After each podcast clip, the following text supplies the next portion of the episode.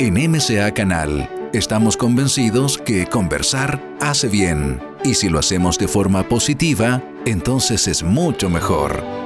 A partir de este momento, Edgardo Fogel te invita a una amena y profunda charla. Esto es Conversando en Positivo, un momento de luz para compartir experiencias de vida por MCA Canal, resonando con el alma. ¿Cómo están queridas amigas, amigos de Conversando en Positivo? Estamos iniciando un nuevo programa hoy día aquí en MCA Canal, muy muy contentos. Hoy día vamos a viajar a España eh, de un gran invitado, un gran invitado. Vamos a hablar de, la cábala, vamos a hablar cómo se relaciona con lo que estamos sucediendo hoy día, también lo que está sucediendo en estos tiempos de tanta, tanta transformación. Le agradezco a todos como siempre estar colaborando, estar leyendo, haciendo muchos comentarios positivos. Así que muchísimas, muchísimas gracias a todos por, estar con nosotros aquí en MCA Canal. Y bueno, a los, a los que no lo conocen, que yo creo que son pocos, muchos lo conocen, pero acá en Chile, en Argentina, en Colombia, Uruguay, tenemos ahí en pantalla a Mario Sabán. Eh, él es un gran investigador, divulgador, escritor, de muchísimos libros, profesor también de Cábala, doctor en filosofía, antropología, psicología, historia y teología, y matemática también aplicada. Es especializado en la cámara, en la cámara aplicada a la psicología, al crecimiento personal y espiritual del ser humano. Eh, se plantea que los cabalistas somos, él plantea, los cabalistas somos conscientes de que la espiritualidad es un proceso de ascenso constante donde se busca la alegría, la tranquilidad, el amor, la confianza en uno mismo, en definitiva en alcanzar la felicidad de manera natural. Muy, muy bienvenido Mario, muchísimas gracias por estar con nosotros. Eh, felices de que esté aquí en MCA Canal, tenemos muchísimos seguidores de distintos países de América, yo, estoy seguro que van a estar contentos de, de poder escucharte y quisiera antes que nada felicitarte por todo lo que has, estudiado y por todo lo que has aportado, especialmente en estos tiempos. Y quisiera partir justamente de, estos tiempos, cómo si puedes hacer una, un mini aperitivo de lo que es la cábala y cómo se relaciona con lo que estamos viviendo hoy día en este proceso de transformación. Bueno, en primer lugar, muchísimas gracias Edgardo por la invitación y un saludo muy grande a todos aquí desde Barcelona desde la calurosa Barcelona, ¿no? Porque creo que en Chile, Argentina, en América del Sur deben estar con frío y aquí estamos con calor. Así que un abrazo muy grande a todos los amigos. Eh, claro, siempre que a mí alguien me pregunta qué es la cábala, yo un poco me quedo mudo, porque en realidad, eh, si tengo que explicar la cábala, tendría que darle como un curso de muchísimas clases sobre lo que es la cábala. Yo siempre trato de, de reducir ¿no? lo máximo posible la definición pero claro, imagínate, cuando hago la reducción de la definición, es que ahí la gente justamente se abre a, las preguntas, ¿no? Porque la cábala es el conocimiento del alma humana, con todo lo que esto implica, que es el alma humana, las dimensiones que tiene el alma humana, y el conocimiento del universo y cómo se creó el universo, ni más ni menos, ¿no? Entonces, si, si va a analizar el universo y analiza el alma, eh, en realidad lo que está analizando es el todo, la totalidad de todo lo que existe. Mm. Entonces, claro, eh, tenemos una ventaja, si se quiere, dentro de la cábala, que nunca nos vamos a aburrir de estudiar e investigar, porque siempre es el estudio de la totalidad, eh, pero por, por el contrario, tenemos un gran desafío, que es organizar tanto material, porque al mismo tiempo estudiar todo, ¿por dónde se empieza? Claro, estudiamos muchas veces con eh, eh, temas parecidos a la filosofía, pero no vamos por la filosofía, porque no es metafísica, sino que hacemos un análisis desde la física, desde la cosmogonía. Eh, yo creo que si la ciencia trata de explicar lo que sucede en el universo, la cábala se pregunta cuál es el sentido de lo que sucede. Es decir, la cábala es científica y al mismo, y al mismo tiempo podríamos llamarla metacientífica. Porque si la ciencia se trata de explicar cómo funciona el universo, que la cábala también se lo pregunta y también se lo responde, en la cábala hay un paso más. Es decir, ¿qué sentido tiene el universo que se ha creado? Porque esta creación del universo tiene un sentido. Y a partir de ahí se comienza a preguntar sobre el sentido de todo. El sentido del alma, el sentido de la muerte, el sentido de la vida, el sentido del mal. Eh, es el sentido de todo lo que existe. Porque para la Cábala, si algo existe es que tiene sentido. Justamente te diría que la Cábala está en las antípodas del nihilismo de aquella persona que dice nada tiene sentido, todo esto no sirve para nada, la vida no, le encuentra ningún sentido. Aunque la persona eh, diga esto, que, que, la persona no le encuentra ningún sentido, desde el punto de vista de la cábala sabemos que todo tiene sentido, inclusive eh, aquellas, aquellos eh, momentos de sinsentido que, que puede existir dentro de la persona o dentro de la sociedad. Entonces te diría que la cábala, a mi modo de ver, tiene herramientas, métodos ancestrales muy potentes, por supuesto relacionado con la tradición judía, de ahí viene, ¿no? La cábala es los mm. secretos de los sabios del pueblo de Israel a través de, a través de los siglos. Estamos hablando de secretos que nos vienen heredados de hace 2200, 2300 años, donde cada uno de los sabios fue agregando eh, una revelación mayor de cómo funcionaba el universo, de las fractalidades, de las asimetrías, está muy cerca de la física, de la física cuántica, explica el Simsum Isaac Luria en el siglo XVI, eh, que es lo que en el siglo XX los físicos denominaron la teoría del Big Bang. Cuatro siglos antes o un poco más, inclusive, ya la Cábala se planteaba el Big Bang como algo completamente natural, que es lo que nosotros conocemos como el Simsum. Claro, esto sería unas pinceladas de la cábala. Ya te digo, la cábala tiene muchísima cantidad de contenido.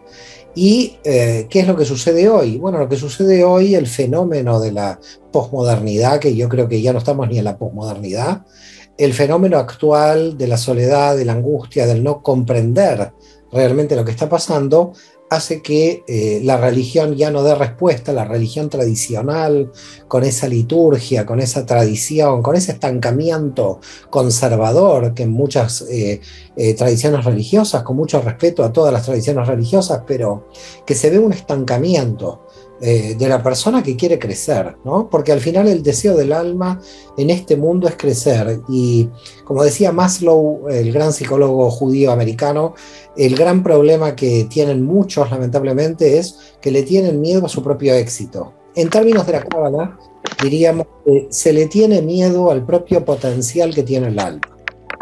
Nosotros tenemos un potencial muy grande un potencial muy grande que lo autoboicoteamos. Somos grandes autoboicoteadores de la, de la fuerza que tiene el interior de nuestra alma, de hasta dónde podemos llegar.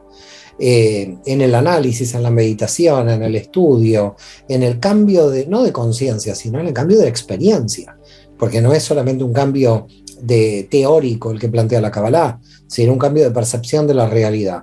Entonces, claro, tú me preguntas por qué motivo en la actualidad eh, quizás la cábala está creciendo como está creciendo, y porque está dando respuestas eh, que, no se encuentran habitualmente en otras tradiciones, o porque también las religiones tradicionales se han quedado sin respuestas. Entonces, la Kabbalah, como una sabiduría oculta, trabajada, secreta, de tantos siglos, es como que ha acumulado respuestas que hoy se pueden revelar, porque hoy el ser humano las necesita para dar ese salto de nivel de conciencia. Y te digo algo, ¿no? No quiero asustar a nadie, pero si no damos este salto de nivel de conciencia, la humanidad tiene una gran capacidad de autodestrucción. En mm. consecuencia, creo que debemos ser conscientes de que tenemos que tratar de sobrevivir a nosotros mismos. Este es el gran desafío. Es decir, sobrevivir a nosotros mismos es algo terrible por este sistema de autoboicot por este, esta falsa percepción o una percepción tan negativa de la realidad. Bueno, hiciste ya un tremendo resumen. Eh, y es, cierto, bueno, la cantidad de, personas que he ido entrevistando eh, se ha ido sintiendo que hay, un, hay una transformación en los conceptos y validación, un poco lo que tú planteas con la cábala, por ejemplo, respecto a lo que es la divinidad. Eh, ya muchos hablan de que la divinidad más que un ser que uno ve desde afuera, está en uno mismo, que nosotros somos parte, digamos, de la divinidad, una, chispa divina. Pero por otro lado, lo que tú estás planteando de esta polaridad, eh, el ser humano, no sé si tú sientes que el ser humano está muy programado, está muy dormido eh, cómo, cómo, cómo, ir despertando. Yo te he escuchado también que, que, como que el despertar viene primero de, como no, no de un sueño, digamos, de, de, algo interno, ¿no? Y de ahí viene la voluntad y el qué hacer. Pero ¿cómo, cómo hacer para, para ir abriendo más los ojos en estos tiempos que estamos, que, que, que, estamos, digamos, no nos conectamos a nuestra esencia, estamos, estamos conectados a lo externo, vivimos desde afuera? Bueno, en realidad durante siglos hemos vivido hacia la afuera, tratando de conquistar la naturaleza durante toda la historia. Creo que el momento de conectarse con el interior ha llegado actualmente con esta generación. Las mm. generaciones anteriores estaban preocupadas por el sostén económico. En su gran mayoría a lo largo de la historia humana, solamente un grupo selecto de místicos en el judaísmo, los cabalistas, que eran dos o tres de grandes comunidades, los monjes cristianos que se recluían, pero prácticamente podemos decir que una, gran, eh, una pequeña minoría, aquellos que hacían el trabajo espiritual, el trabajo interior. Hoy estamos en una fase muy interesante de la historia donde el trabajo interior lo tenemos que hacer todos, no esa selecta minoría.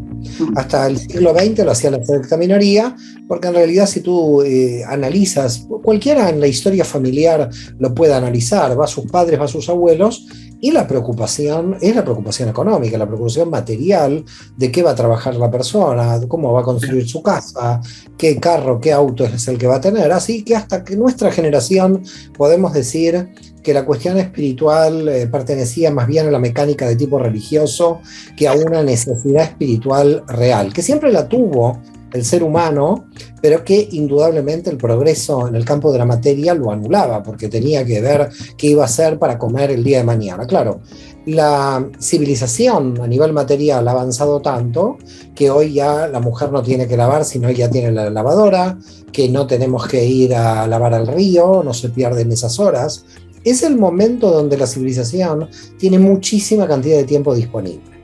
Es la primera generación en la historia donde tenemos muchísimo tiempo disponible.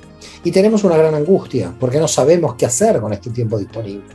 Así que tenemos una primera cuestión muy importante.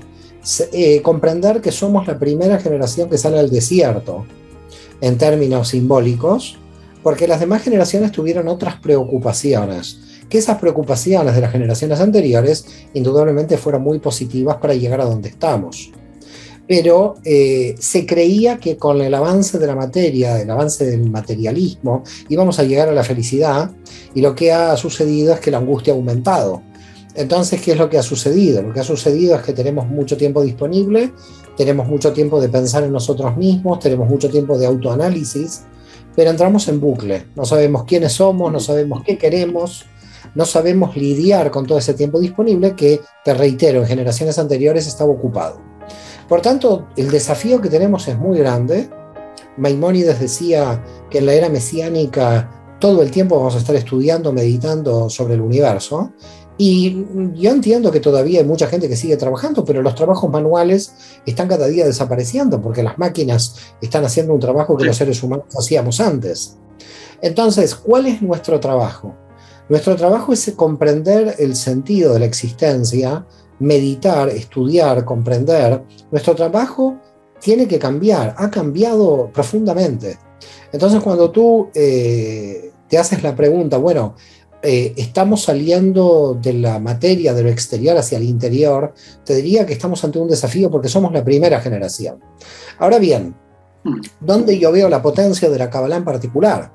La potencia de la Kabbalah en particular es que tiene métodos, tiene métodos prácticos, porque el problema es que en otras espiritualidades, y reitero todos mis respetos a todas las espiritualidades, es que te van eh, diciendo algunos conceptos, te van explicando algunos conceptos que la mente racional, sobre todo la occidental, se pierde en eh, el flujo, la meditación, la energía, la simbolización. Bueno, hay un montón de cosas que como occidentales, los occidentales somos personas que estamos eh, por nuestra herencia ¿no? cultural eh, entrenadas bajo el concepto. El intelecto para nosotros es muy fuerte, eh, lo pasamos mucho por lo intelectual. Y, y, nosotros en la Kabbalah planteamos una espiritualidad intelectual, es decir, que se puede analizar intelectualmente la espiritualidad Eh, no obstante, esa espiritualidad tiene que ser una conciencia de experiencia.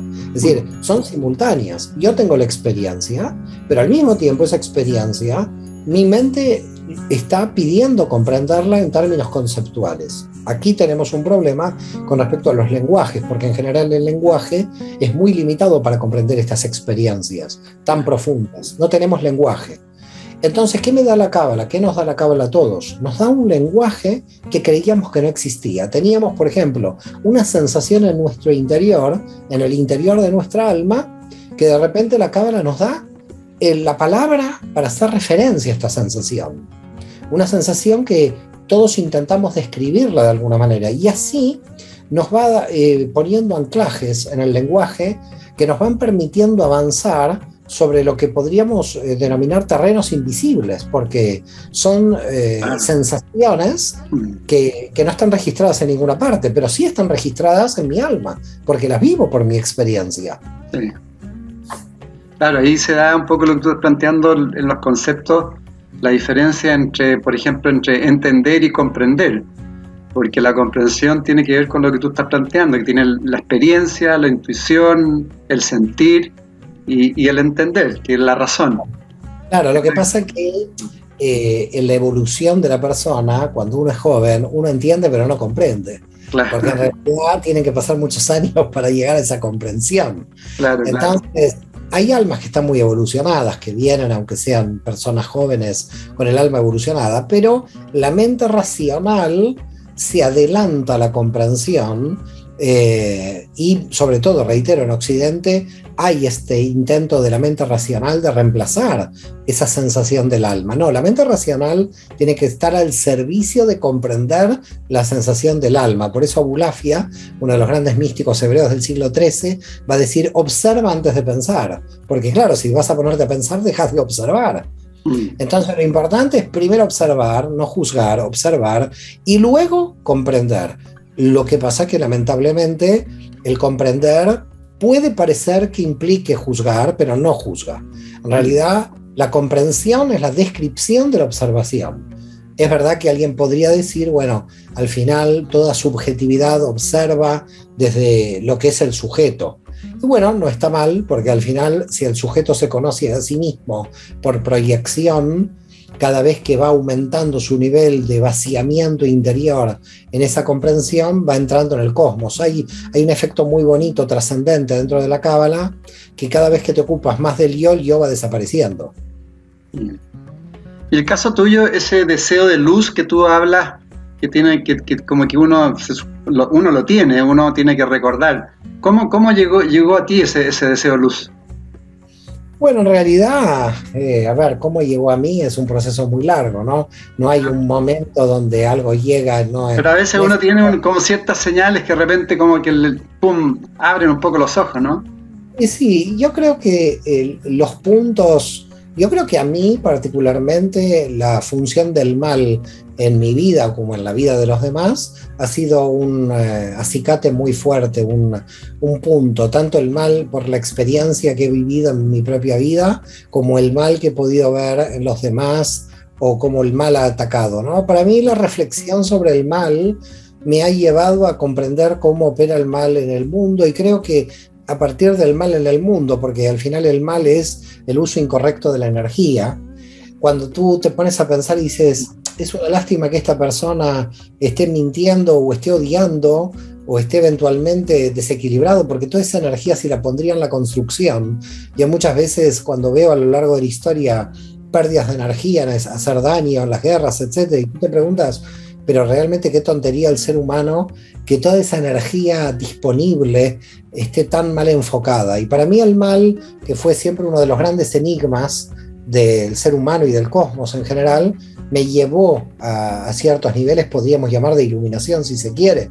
No es una iluminación del éxtasis, eh, del éxtasis místico, pero sido una reflexión eh, para el crecimiento personal. Y creo que aquellos que nos están escuchando y que, hay, eh, que a lo largo de la vida han podido conocer el mal en persona, con los diferentes rostros, les ha dejado un aprendizaje. Tuvieron que tener la voluntad para poder sobrevivir a este tipo de mal y al poder sobrevivir tuvieron que extraer fuerzas de su propia alma para poder seguir avanzando, ¿no? Entonces yo creo indudablemente que el alma tiene esa posibilidad de aprendizaje, esa posibilidad de crecimiento y lamentablemente hay muchísima gente que queda estancada en, eh, energías que realmente eh, de envidia, de agresión, eh, sin darnos cuenta, hay muchísima agresión dando vueltas, agresiones que son autoagresiones, y también agresiones hacia afuera, porque realmente la persona no hace una profunda, una profunda autocomprensión de su propia alma.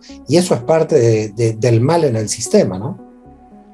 Ahora, eso último que estás planteando, e, esa dualidad que existe en, la materia, eh, es parte de la experiencia, ¿no? Es decir, a través de, la oscuridad nosotros nos, nos, vamos iluminando, un poco lo que está pasando hoy día en este planeta que mientras más luz está apareciendo, más oscuridad también está, está, está apareciendo. Significa eso un poco que tenemos que, aceptar nuestra oscuridad, ¿no? Sí, lo que pasa es que estamos un paso inclusive más allá, porque no es aceptar nuestra oscuridad, sino que es entender que dentro de esa oscuridad hay energías mal situadas que hay que situarlas de manera correcta. Es decir, estamos todavía más que aceptar la oscuridad, porque no es solamente una aceptación de la oscuridad junguiana, acepto mi sombra. No, no, la cábala va un paso más de Jung en este punto. Y es, en, dentro de esa oscuridad, hay energías que si estarían bien situadas me ayudarían al potencial de mi alma. Entonces, por ese motivo en la cábala no se habla de oscuridad, se habla de luz oscura. Es decir, nosotros no hablamos de luz y oscuridad, hablamos de luz, luz y luz oscura, pero todo es luz. Entonces, la, la pregunta aquí es, no voy a aceptar la oscuridad, voy a extraer de la oscuridad la luz oscura. Entonces ahí es donde a mí me da potencia, porque esa, eh, cuando yo justamente eh, a través del lenguaje hago la dicotomía luz-oscuridad, yo ya caí en la trampa de la dualidad. la dualidad ya opera en el lenguaje, con lo cual hay que tener mucho cuidado con el lenguaje porque el propio lenguaje ya es una trampa. En consecuencia, para salir de esa trampa hay que entender eh, primero, que esa dualidad opera sobre una unidad subyacente en lo oculto. Entonces, ¿cómo opera la luz y la oscuridad en lo oculto? Por una luz infinita que proviene de la Matrix divina, ¿no? de la Matrix de Dios. Pero eh, la, la cuestión es entender que yo tengo que extraer luz oscura para iluminarme. Por eso se dice el universo fue creado por la lámpara de oscuridad. Es un caso curioso, porque nosotros tenemos lámpara que ilumina. Pero para iluminar dentro de la luz infinita tiene que haber oscuridad. Por lo tanto, solo una lámpara que tenga oscuridad puede iluminar. Solo la luz ilumina en el universo. Solo la oscuridad ilumina en el universo. Entonces, no asociemos la oscuridad con algo malo, ni la luz con algo bueno. Los excesos de luz y los excesos de luz oscura pueden ser buenos o malos indistintamente. Hay en la luz oscura eh, enseñanzas muy profundas que si nosotros las revelamos, nos hacen crecer muy rápidamente. ¿Cómo, ¿Cómo aplica, por ejemplo, un caso, Mario, no sé, una persona que es muy soberbia, por ejemplo? ¿Cómo, cómo aplica eso? Bueno, mira, una persona que es muy soberbia, tú estás preguntando cómo se trata una persona que es muy soberbia. Claro, en pero con la misma explicación que tú estás dando a través de, la cábala. Bueno, una persona que es muy soberbia hay que invitarla al cementerio, pasear con ella, mostrarle que también hay muchos soberbios que están enterrados ahí, que han terminado ahí. Y entonces eh, la soberbia va bajando, así dice la cábala. Es muy importante ir al, cementerio. ¿no? Claro, la cábala tiene mucha psicomagia. Ustedes tienen a Korodowski ahí en, en, Chile, eh, pero realmente mm, se le invita a, la reflexión de lo que es el final de nuestra identidad, aunque nosotros sabemos en la Cábala que existe la reencarnación, la rotación de las almas. Pero más allá del tema de la rotación de las almas, con nuestra identidad actual no rotamos, rotamos con la identidad de nuestra alma, que es diferente. Entonces, el soberbio tiene que lograr tener cierta humildad. Y la única forma eh, bueno, la única forma no, perdón, eh, hay varias formas. Otra es la contemplación del universo, ¿no? ¿Qué soy frente a todo el universo? También esto también es importante, ¿no? Es decir, ¿quién soy frente a la contemplación del universo? Hay varios métodos que se utilizan en la cábala para que el soberbio vaya dejando de ser soberbio y luego ponerlo a estudiar a este soberbio porque se va a dar cuenta de que nunca termina de estudiar y de conocer todo y te va bajando la soberbia. Quien estudia mucho eh, es muy difícil que pueda ser soberbio porque se da cuenta todo lo que le falta estudiar, con lo cual se tiene que ser humilde. Entonces, tú quieres una persona humilde, bueno, invítala al cementerio, invita a mirarla al cielo y ponla a estudiar para que se dé cuenta todo lo que le falta. MCA Canal, mente, cuerpo y alma.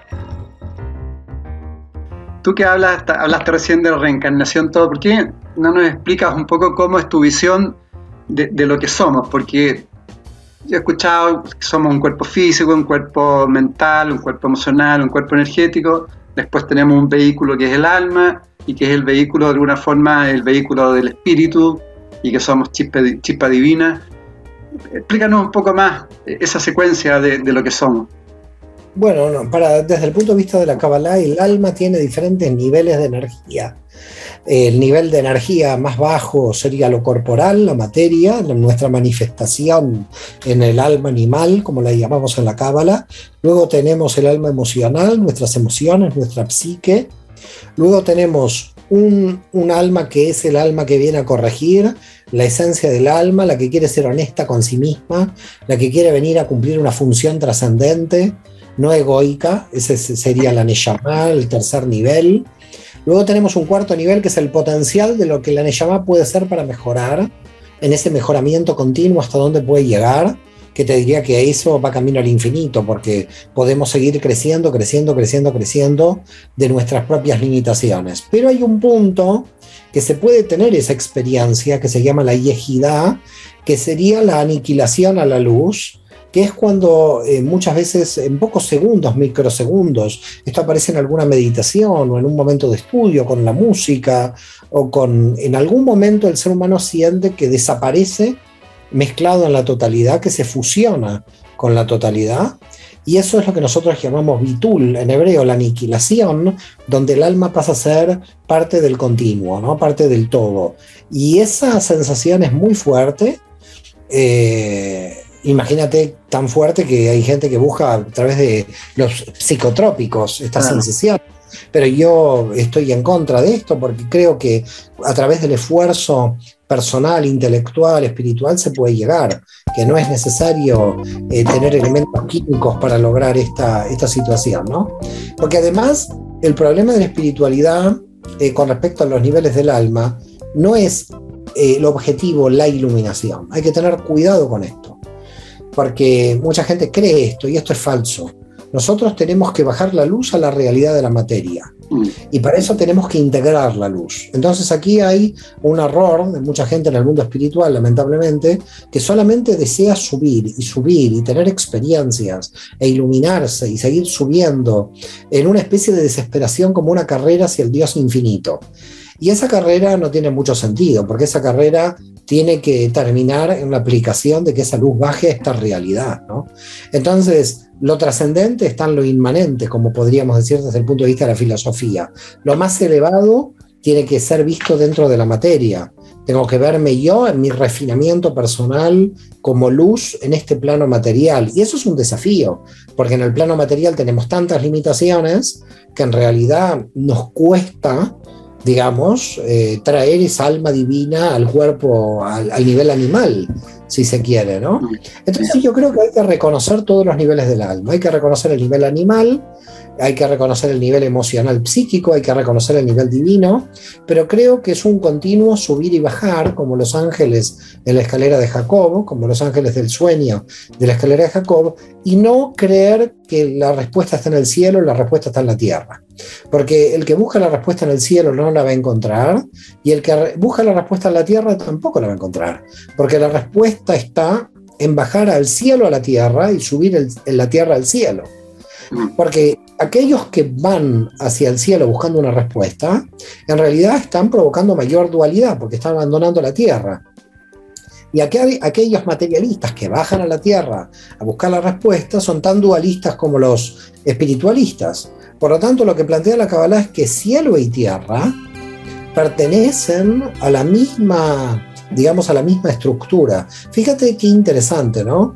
Nosotros en el árbol de la vida tenemos una energía, que es el hidrógeno, el helio, la letra Shin, que está entre Binah y Jochma, ¿eh? que marcaría el inicio del universo, ¿eh? hidrógeno y helio, los primeros elementos, y luego debajo tenemos la mem, que es el agua, ¿ok? Maim. Pero si nosotros juntamos la yin y la mem, se forma la palabra shamaim, que quiere decir cielos. Fíjate la palabra cielos, qué interesante en el hebreo, que une el helio que está arriba con el H2O que está abajo, es decir, une el agua con el fuego. Y así, eh, si unes el agua con el fuego, se, crean los cielos. Entonces, eh, en este sentido, lo que está mostrando la Kabbalah es que hay que salir de la dualidad y hay que tener mucho cuidado en que las espiritualidades no caigan en dualismos disfrazados. Y después, cuando tú planteas, hay distintas, digamos, niveles de alma que de alguna forma son distintos niveles de conciencia, ¿no? Eh, ¿cuál, cuál, ¿Cómo es el tránsito? ¿Cómo se, ¿Cómo se plantea el tránsito cuando tú hablas de, esta rueda de, encarnaciones?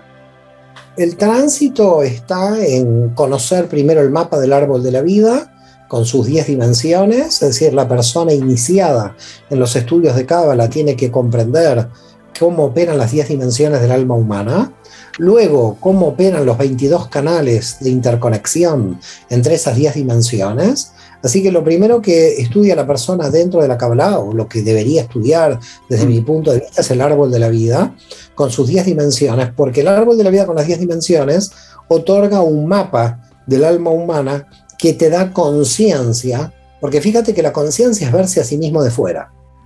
Si yo me quiero ver a mí, me tengo que ver de fuera, porque me veo de dentro, estoy perdido, no, no me puedo ver, tengo que salir entonces tengo que como hablarme a mí mismo, ¿no? Es decir, me tengo que hablar y tengo que decir, bueno, Mario, ¿qué está haciendo? ¿no? Y tengo que, al final la conciencia es como una idea de salida de mí para verme a mí. Como un desdoblamiento, sí.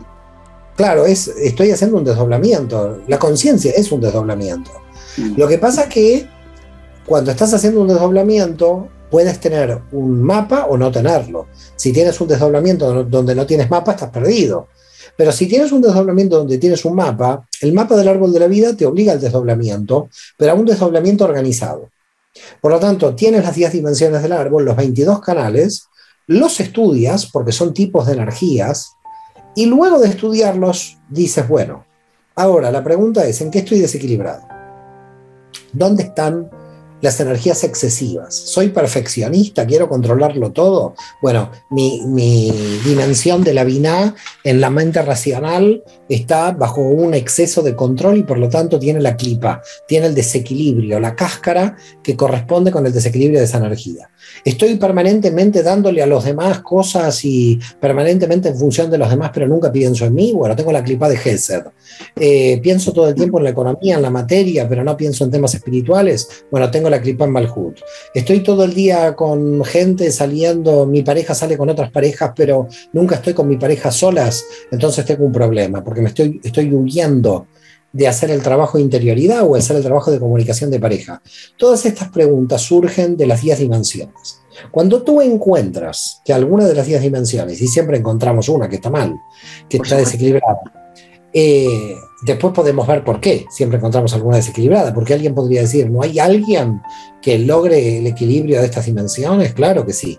Hay alguien que logra el equilibrio, pero hay un problema. Luego volvemos a crecer y se desequilibran por el propio crecimiento. Entonces, hay dos tipos de desequilibrios.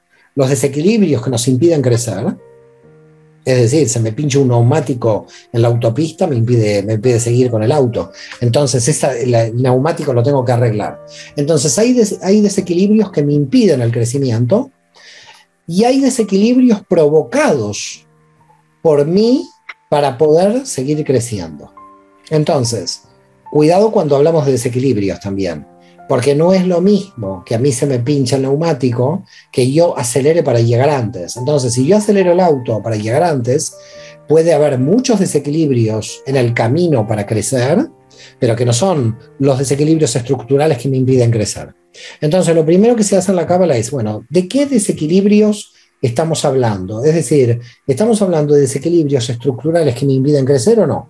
Si son los que me impiden crecer, son los desequilibrios que tengo que trabajar. Y sabemos que los desequilibrios, desde el punto de vista de la Kabbalah, operan por exceso o por defecto. Es decir, operamos con poca energía ahí, operamos con demasiada energía. Esto es como, por ejemplo, una persona que terminó la pareja. Termina una pareja y de repente la ves 16 horas en el gimnasio. Y dices, ¿pero qué pasó aquí? ¿Por qué está tanto tiempo en el gimnasio? Y porque las horas que le dedicaba la pareja ahora las está invirtiendo en el gimnasio. Por eso algunos cabalistas dicen, ¿qué es el hombre? ¿Cómo podemos saber qué es el hombre? Dicen los cabalistas, el hombre es lo que hace con su tiempo. Si tú quieres saber qué hace una persona y cómo está desequilibrada, coge la agenda de la persona. Cuando tú veas la agenda de una persona, te vas a ver dónde están los desequilibrios rápidamente. Porque vas a ver si trabaja demasiado y no está con la familia, si está con la familia y no trabaja nada, si está haciendo deporte y no está con la familia. Mm. Es decir, en, el tiempo que nosotros distribuimos nuestro tiempo, estamos distribuyendo nuestra energía. Así que, ¿quieres saber tus desequilibrios? Esta noche coge tu agenda y verás los desequilibrios ahí muy bien organizados. Ah, bueno, bueno. Ahí atrás tengo un símbolo del árbol de la vida ahí. No sé si se alcanza a ver. Sí, sí, muy bien, muy bien, qué fuerte. Claro, quizás explícalo un poquito, son, ahí, ahí se ven las 10 sefirot, ¿no? Son, o son 11, ¿no? Lo que pasa es que aquí lo que yo estoy viendo, claro, es, eh, yo no trabajo exacto con este árbol de la vida que tú tienes ahí, pero es curioso porque, bueno, de un lado tiene tres, de otro lado tiene tres, así que las seis los de los laterales están. Lo que pasa es que la línea recta me parece que tiene más dimensiones de lo normal, porque en la línea recta del árbol de la vida con el que trabajamos, solamente tenemos cuatro dimensiones. Y una quinta dimensión que en realidad no la llamamos dimensión, que es DAT, que es la conciencia justamente, ah, y es lo que une a todas las dimensiones, porque la conciencia tiene un trabajo, como tú, eh, como hemos explicado anteriormente, ¿no? desde doblamiento, pero al mismo tiempo es la distribución de las energías. Entonces, lo importante es, si tú distribuyes muy bien las energías, porque a mí muchas veces me preguntan, bueno, yo estoy con la familia, estoy con la pareja, estoy con los amigos, estoy trabajando, estoy escribiendo un libro, y a mí me preguntan, bueno, ¿cómo hace todo esto? Yo digo, bueno, porque tengo la, el entrenamiento de la distribución de las energías. Y duermo, y duermo, porque hay gente que dice, eh, no duerme, no, no, duermo mis siete horas tan tranquilo, a veces ocho, así que duermo muy bien. Entonces, si uno distribuye bien las energías, porque a la persona hay que preguntarle en qué se le va el día. Hay, hay gente que realmente se levanta por la mañana, que llega a la noche y se pregunta, ¿qué hice de mi vida? ¿Qué hice en el día? ¿Día? ¿Qué me fue el día? Que estar muy rigurosos, muy disciplinados con la distribución de la energía, porque si uno distribuye mal la energía, pasan los meses, pasan los años y no se llegan a resultados, sino que la persona se estanca y además luego se desespera. Porque dice, yo quiero, yo quiero crecer, tengo el tiempo disponible, pero tengo una mala organización. La cábala explica cómo organizar mejor las energías. Buenísimo. Muy importante lo que dice. Uno en realidad debería hacerse un balance diario, ¿no?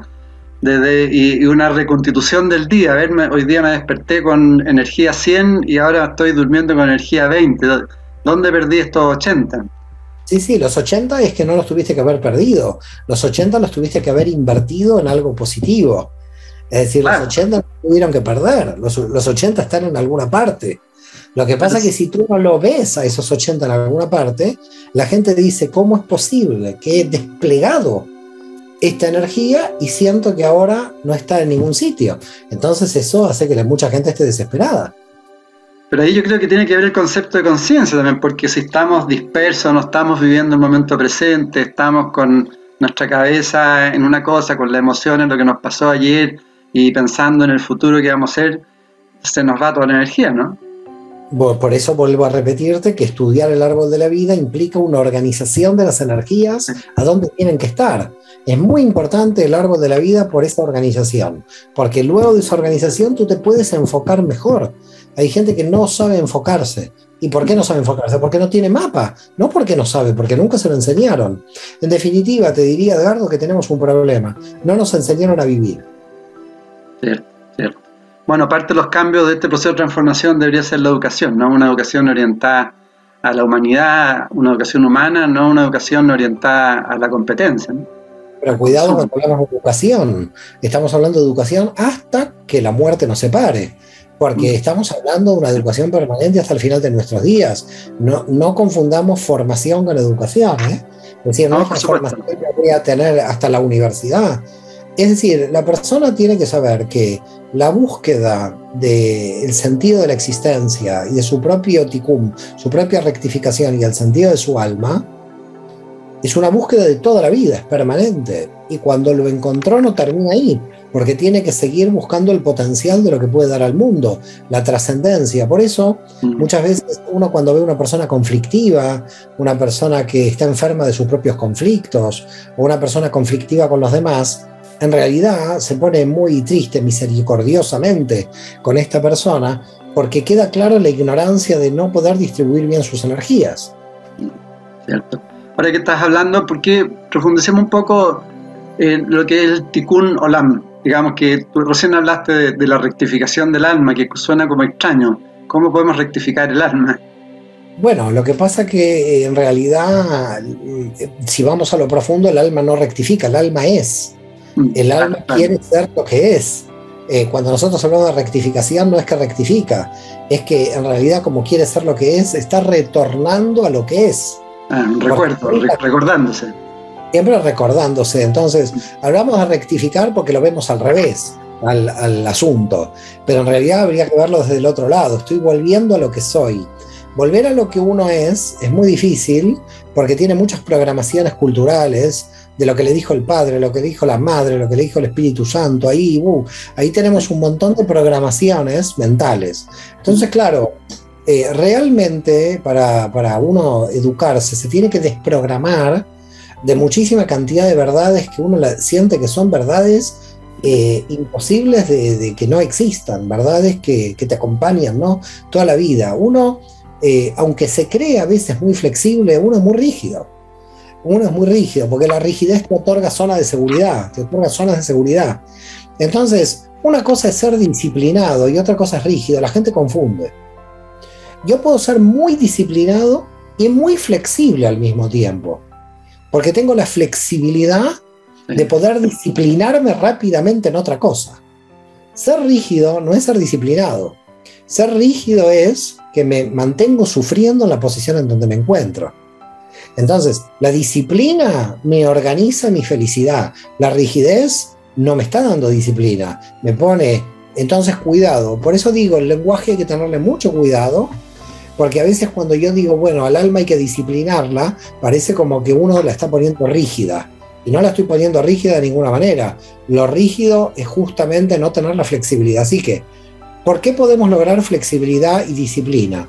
porque tenemos la disciplina femenina y la flexibilidad masculina. Tenemos lo intuitivo que viene del mundo masculino ¿eh?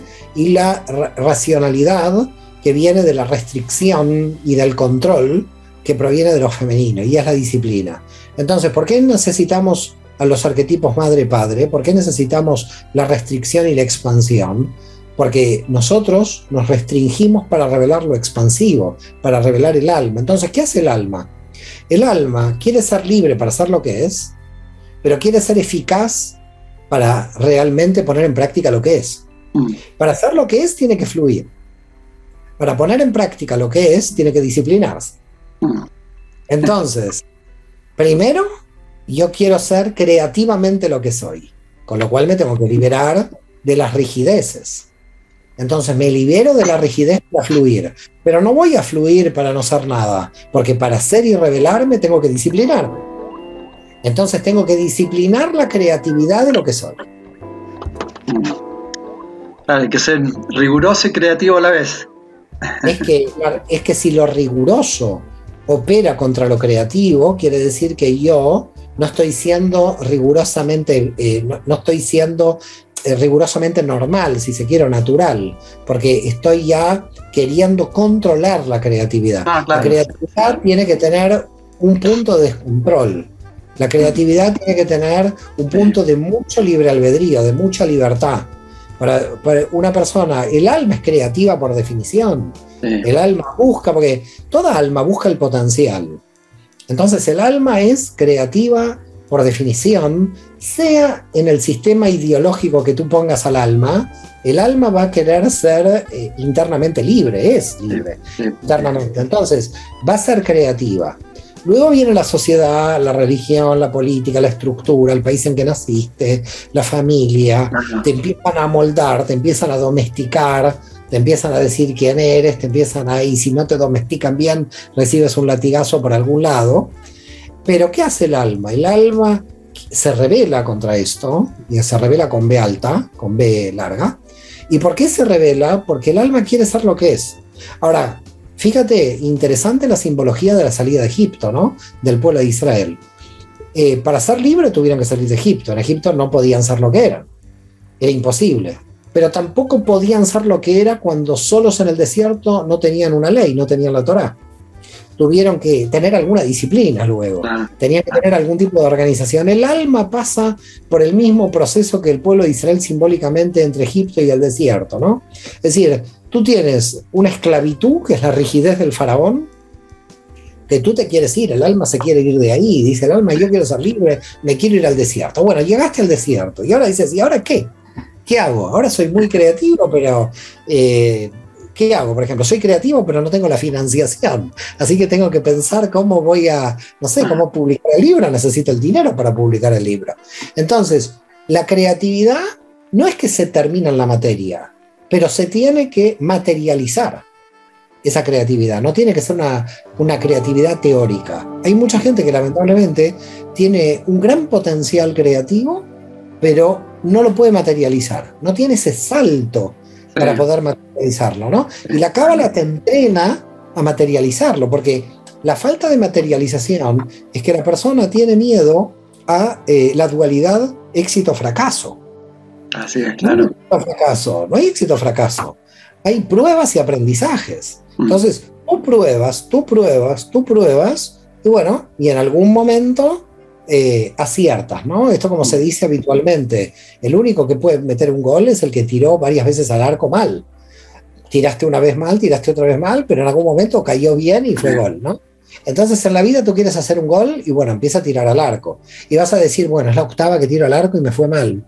Bueno, puede ser que el gol venga en la 18, no venga en la 8. Entonces a la gente hay que advertirle que hay que salir de la dualidad éxito-fracaso, mm. porque esta dualidad éxito-fracaso es muy diabólica diábolos, ¿no? De dividir. Claro, y eso tiene que ver con tú lo, que tú planteas también, que son los límites internos, ¿no? Son como techos mentales que uno se pone por las creencias y todo, y, de ahí a veces uno se queda pegado toda la vida. Claro, claro, no, esto es terrible. Los techos mentales, lo que pasa es que los techos mentales provienen de la emoción infantil de cómo fuiste educado hay un punto de fidelidad a la tribu, fidelidad familiar al techo, ¿no? Mm. Yo me acuerdo que cuando estaba haciendo la investigación sobre eh, Dios desde el texto bíblico y llegué a la conclusión de que el Dios no tiene que tener imágenes porque lo dice el propio Dios en los mandamientos, pero indudablemente es antropomórfico y no es eh, infinito como después se desarrolló o cuál es el mensaje del Dios infinito posterior, Claro, el Dios de la Merkabah es muy antropomórfico y decir, uy Dios, yo fui educado 50 años en la idea de que Dios es invisible y no, no tiene imagen, y leo el libro de Ezequiel en el capítulo primero y tiene imagen, y leo el texto de Isaías en el capítulo sexto y tiene imágenes, y el ángel de Dios que peleó contra Jacob no era el ángel de Dios, sino era el propio Dios. Entonces, una cosa es tener imagen, otra es que se te prohíban hacer imágenes, ¿no? Pero cuando vas rompiendo eh, tus propios sistemas de seguridad, en cuanto a tus investigaciones, tienes que ser muy valiente en seguir rompiendo los límites si tienes el potencial para romperlos. Ahora, tú tienes que romper los límites porque tienes el potencial, pero al mismo tiempo, para no perder el equilibrio psíquico en esta realidad, te tienes que volver a poner límites, aunque sepas que son límites que dentro de dos o tres años tienes que volver a romper. Pero no se puede vivir sin límites. Entonces, ¿cómo vive uno? Uno vive con límites de mentira, como si fueran que son real, realidades. Es decir, uno vive con límites que son falsos porque en un nivel superior de conciencia sé que voy a romper esos límites, pero al mismo tiempo necesito de esos límites para tener una estabilidad psíquica y vivir. Necesito de ciertos niveles de autoengaño en los límites para sobrevivir de manera de tener estabilidad psíquica.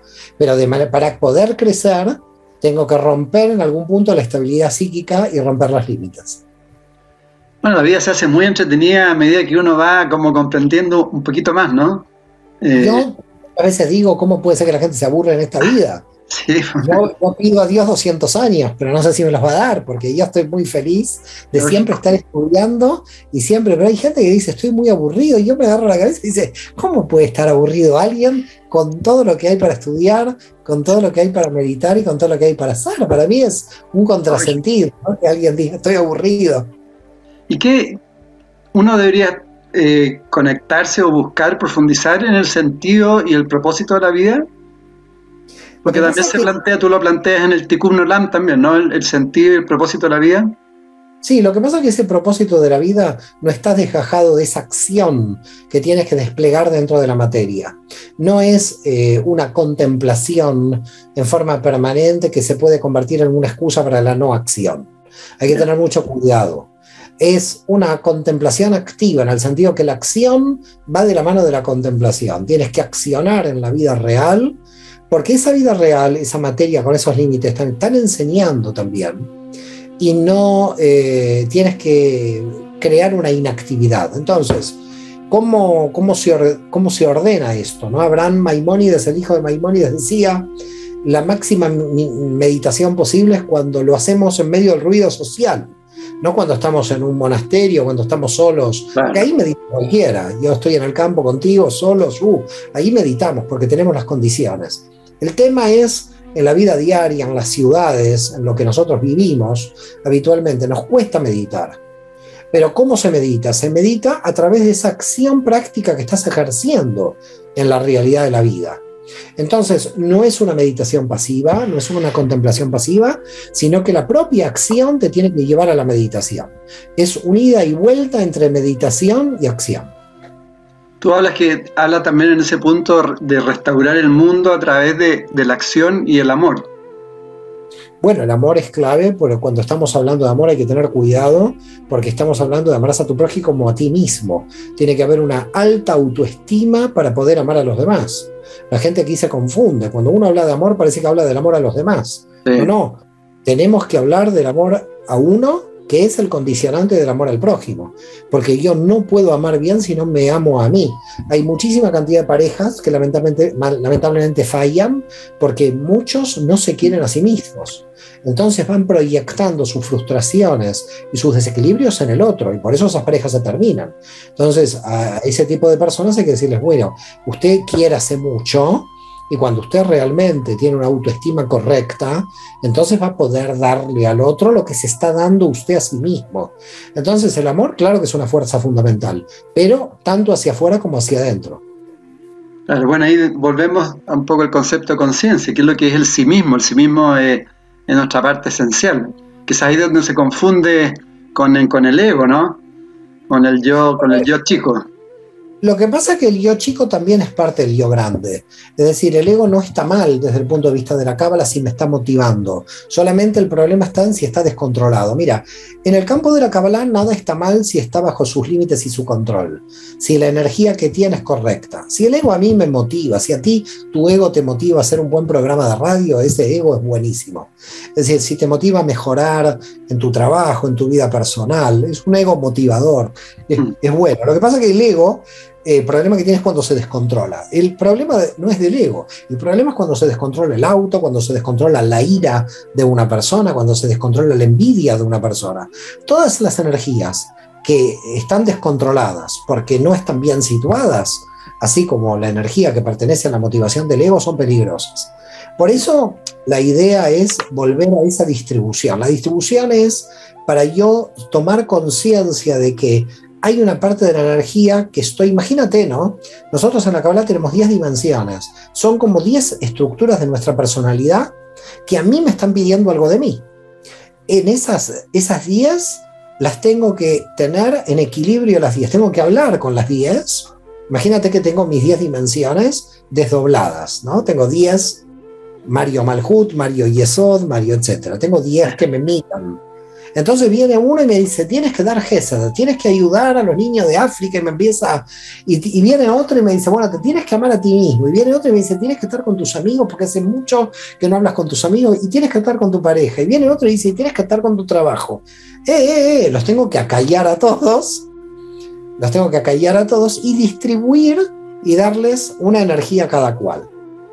En el proceso de la vida, me doy cuenta que de repente veo una cefira que está famélica, que se está muriendo de hambre, y me doy cuenta que, el pobre, que la pobre cefira necesita que le dé algo de comer.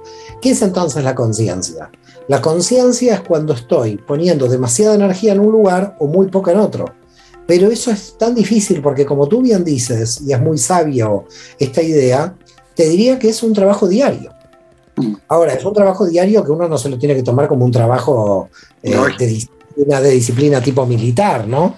Sino que, cuidado, hay que entender que es un trabajo eh, bonito, porque lo que estás haciendo es alcanzar niveles de felicidad mucho más altos del que tenías antes. si estás haciendo ese trabajo, mira, en la economía esto lo puede entender la gente, ¿no? Es decir, tú eh, puedes tener un ordenador, una nevera, pero tienes que tener algo de dinero también para ir a comprar comida, porque si tienes la nevera y no tienes para comida, mal, mal asunto, ¿no? Entonces, en la economía, ¿qué hacemos en general para sobrevivir? Y bueno, tenemos, compramos libros, compramos una nevera, eh, ahorramos un poco aquí, ponemos este dinero ahí. ¿Qué se hace? Se distribuye el dinero. Es decir, todos nosotros para sobrevivir habitualmente se distribuye el dinero. Entonces, eh, alguien tiene el carro, pero si tiene carro y no casa, dices, no, no, yo quiero ver si puedo primero comprar mi casita para después tener el carro. Cuando estás en economía haciendo, estás haciendo una distribución. Bueno, lo que se propone a nivel espiritual, para que la gente lo entienda, es algo similar, algo parecido. Nuestras dimensiones requieren de energía y hay que distribuirlo bien para que podamos lograr un equilibrio en todas esas dimensiones. Porque como dice la Kabbalah, rico no es el que más tiene, rico es el que mejor lo tiene distribuido. Equilibrio, ¿no? El equilibrio que permite eh, que yo pueda luego desequilibrarme para crecer. claro, está bien. Hablemos un poco de Dios. Tú hablas de Dios de la Torá, el Dios cabalístico, hablas de energía finita, hablas de energía infinita, que Dios todo somos la manifestación de Dios. Mira, eh, eh, a mí hablar de Dios me da cierto mucho respeto, porque en realidad las religiones hablaron tanto de Dios, han utilizado tanto a Dios que me da miedo a mí hablar un poco de Dios. Entonces a veces prefiero que Dios hable de sí mismo, eh, que hable Él de sí mismo, ¿no? Y no yo que tenga que hablar de Él. Entonces me parece que Dios se manifiesta por sí mismo y no porque nosotros podamos hablar de Él. Eh, eso por una parte. Por otro lado, igual voy a tomar el guante de analizar lo que tú me estás, eh, me estás planteando, ¿no? Eh, aquí hay un mensaje y un mensajero. En realidad te podría decir que todo el universo es todo un sistema de mensajeros. Es decir, Moisés fue un mensajero, Abraham fue un mensajero, Buda un mensajero, tú eres un mensajero y yo soy un mensajero. Todos somos mensajeros. Mahoma para el Islam es mensajero. Bueno, todos somos mensajeros. El universo es un mensajero. Aquí la gran pregunta es cuál es el mensaje. Y entonces es ahí donde entramos en Dios. ¿Dios qué es? ¿El mensaje o el mensajero? Yo te diría que este es el caso más curioso de la historia occidental, porque el Dios de la Torah es el mensajero de un mensaje, pero el mensaje es el Dios infinito. Entonces, alguien podría llegar a la conclusión, bueno, entonces aquí hay dos dioses. En cierta forma sí, en cierta forma no. Si yo al Dios de la Torah le pongo Dios, el infinito no le puedo poner Dios, porque no lo puedo conceptualizar. Si yo conceptualizo al infinito, ya deja de serlo, por lo tanto no lo puedo conceptualizar. Mm. Entonces alguien puede decir, no, aquí hay un Dios que es el Dios de la Torah, pero que me está trayendo un mensaje. ¿Cuál es el mensaje que me trae el Dios de la Torah? Me está trayendo el mensaje de cómo se creó el universo, cuál es la estructura del universo, qué sentido tiene la realidad, etc. Entonces, ¿Cómo yo veo a Dios? Al Dios de la Torah como mensajero. Pero a ese infinito divino, para llamarlo de alguna manera, que no puedo conceptualizarlo como Dios, pero que es en realidad el Dios del que hablan todas las religiones, el invisible, el que lo puede todo, que se va más allá de la Torá, si se quiere, que quizás el Dios de la Torá lo que quería es mostrarnos ese mensaje, ¿no? Y por eso para mí el mandamiento clave es no te harás imágenes. ¿Por qué? Porque lo que quiere el Dios de la Merkabah, el Dios de la Torá es no te hagas imágenes porque en realidad la realidad está en lo invisible, no en lo, no en lo visible. Entonces, cuando nosotros vamos y decimos, bueno, ¿qué energía me da la vida? ¿Qué energía me da el sentido? ¿Qué energía me hace pensar? Todo eso está en lo invisible. El pensamiento está en lo invisible. Entonces, tenemos un mensaje, claro, un mensaje muy poderoso. El mensaje muy poderoso es que todo tiene sentido, solamente que hay que buscarlo. Y el segundo mensaje es que lo bueno que tenemos, la felicidad, es esa búsqueda. Es la búsqueda de ese mensaje, la búsqueda de esa revelación. Entonces, tenemos la felicidad porque estamos buscando el mensaje, tenemos el mensaje y tenemos los mensajeros, que somos nosotros mismos. ¿Qué ha sucedido con las religiones? ¿Cuál es el drama de los seres humanos? Que hemos creído de que un mensajero era el único que solamente traía el mensaje. Nos hemos quedado en el mundo de la fragmentación creyendo que un solo mensajero en la historia va a traer el mensaje. No, no.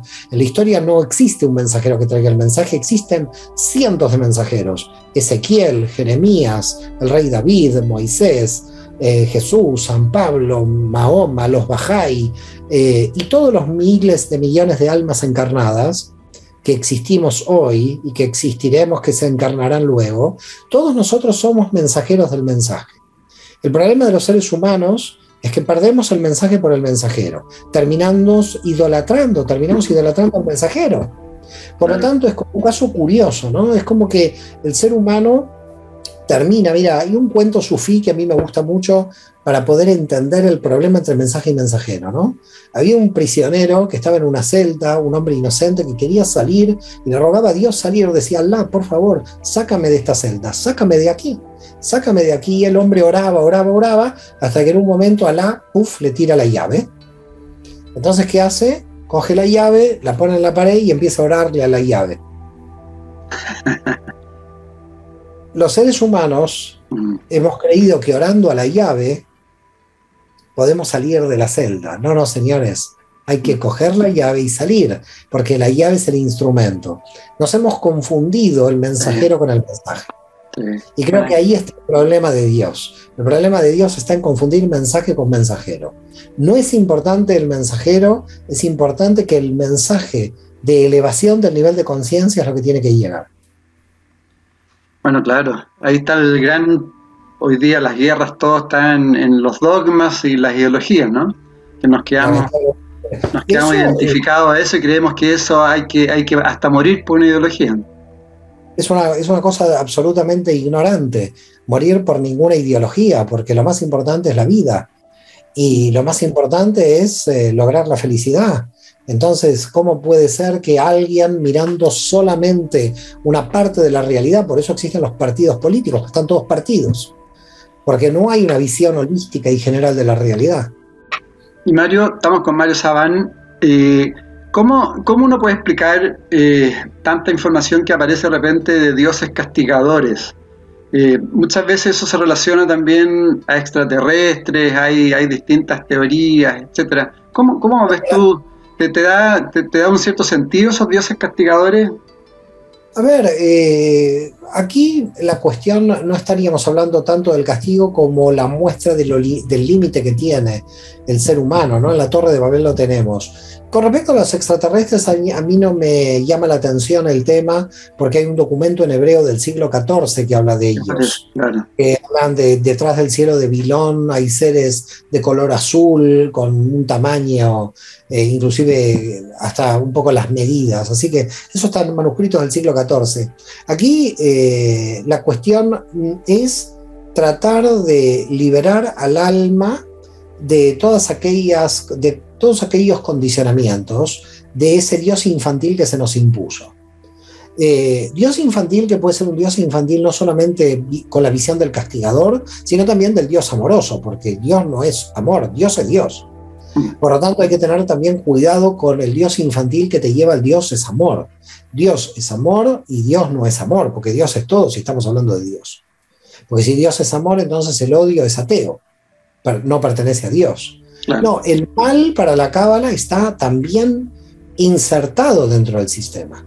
Y por lo tanto es importante analizar el mal. Por eso yo hace poco tiempo he publicado una de mis obras eh, que se llama Las estrategias del Satán, para que la gente pueda lograr comprender cómo opera la idea del mal dentro de la Torah dentro de la Kabbalah. Porque la gente, la gente entiende el mal muy mal. Hay que comprender muy bien el mal para entender cómo funciona la divinidad. Es muy difícil entender nuestra, nuestra experiencia de Dios si primero no comprendemos la experiencia del mal. Sí, tú, tú de hecho hablas de Satán y, lo, y lo profundizas, ¿no? Claro, claro, porque es clave, es clave el tema de Satán. Yo creo que hay que profundizarlo. Edgardo, bueno, la verdad, un placer enorme, un placer muy grande. Yo contigo estaría aquí, no sé, ahora sí. Déjame, nos quedan 10 minutitos y terminamos.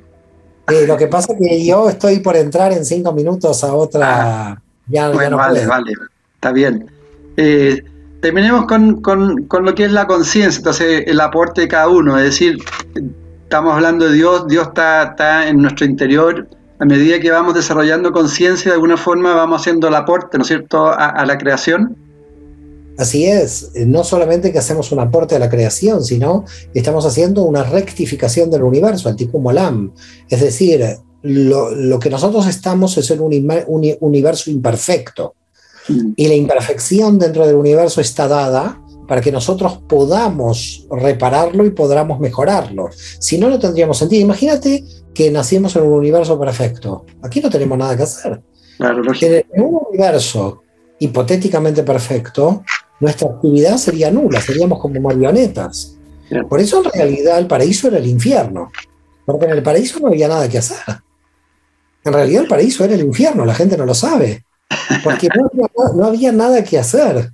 La gente cree que no hacer nada es algo muy bueno. No, no, hay que trabajar y mejorar este universo. El paraíso está en que nosotros podamos mejorar el universo como co-creadores de Dios. Por supuesto, por supuesto. Por eso que hay que experimentar harto, aprovechar esta oportunidad de que podemos tener muchísimas experiencias en una sola vida, ¿no? Amén, amén, así sea, que así sea. Bueno, dedícale las últimas palabras a todas las amigas, amigos que deben estar muy felices de, de poder escucharte y que, y que bueno, ojalá podamos conversar nuevamente. Bueno, en principio, gracias porque van a estar muy felices. Eso ya no lo sé. Ah, esperemos que en este momento no se estén cogiendo de los pelos eh, después de escuchar nuestra, conversación.